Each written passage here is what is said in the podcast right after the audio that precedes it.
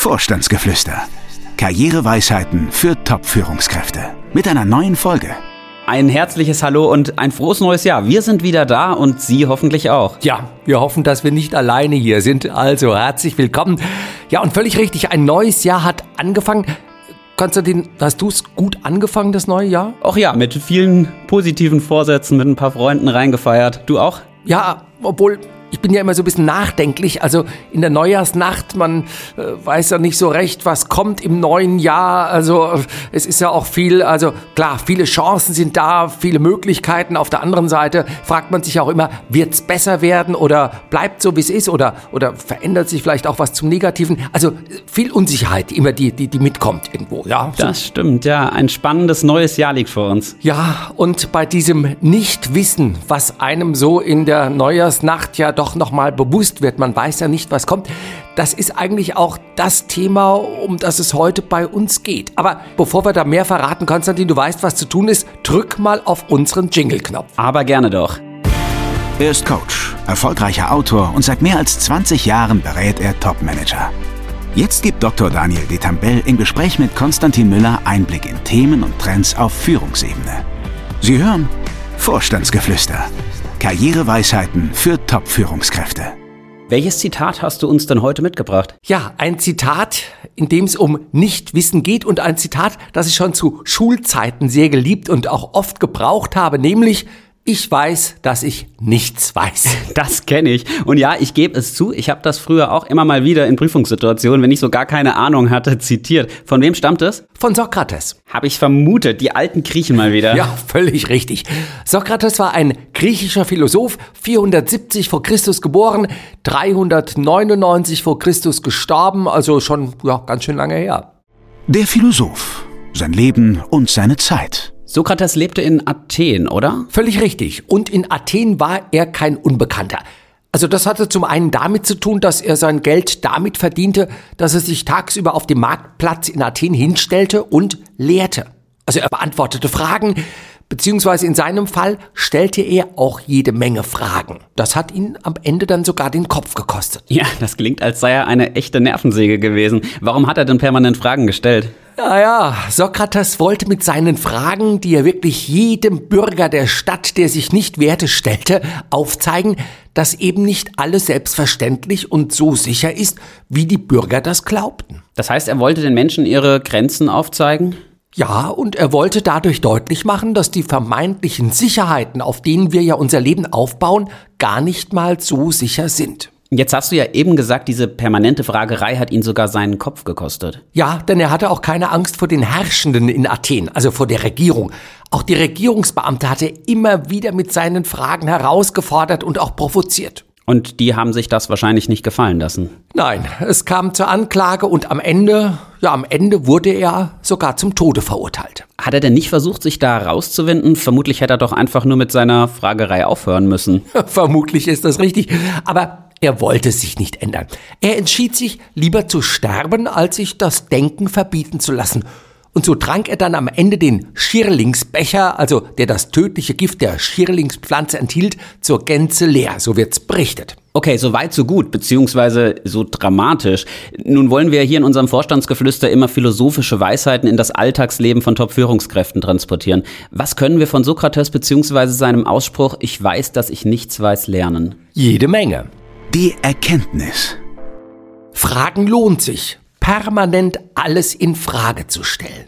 Du meinst Geschäftsmodelle eines Unternehmens zum Beispiel oder die Strategien? Ja, auch das. Also ich meine, man muss ja sehen, das, was heute richtig ist, kann ja morgen schon falsch sein. Also wir gehen ja heute in den Entscheidungen, die wir treffen, immer von dem aus, was wir heute wissen. Aber morgen oder in der nächsten Stunde schon können sich Dinge verändern, da kommen neue Erkenntnisse dazu und ich glaube, derjenige, der dann sich auf den Sicherheiten ausruht oder den Erkenntnissen, die man bis eben noch hatte, ja, der wird auf einmal merken, dass das nicht gut funktioniert. Also stellt man Geschäftsführer ein, die nichts wissen?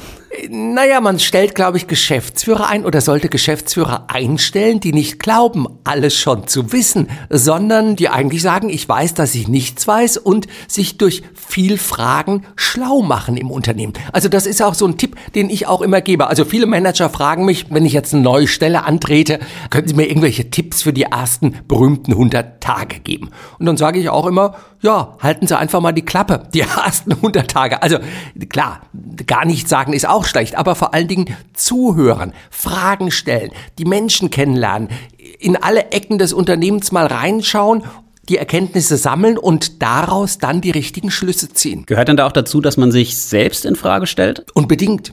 Also wer glaubt, man selber sei, ich weiß nicht was, hätte die Weisheit mit Löffeln gefressen, wie man das früher so schön sagt.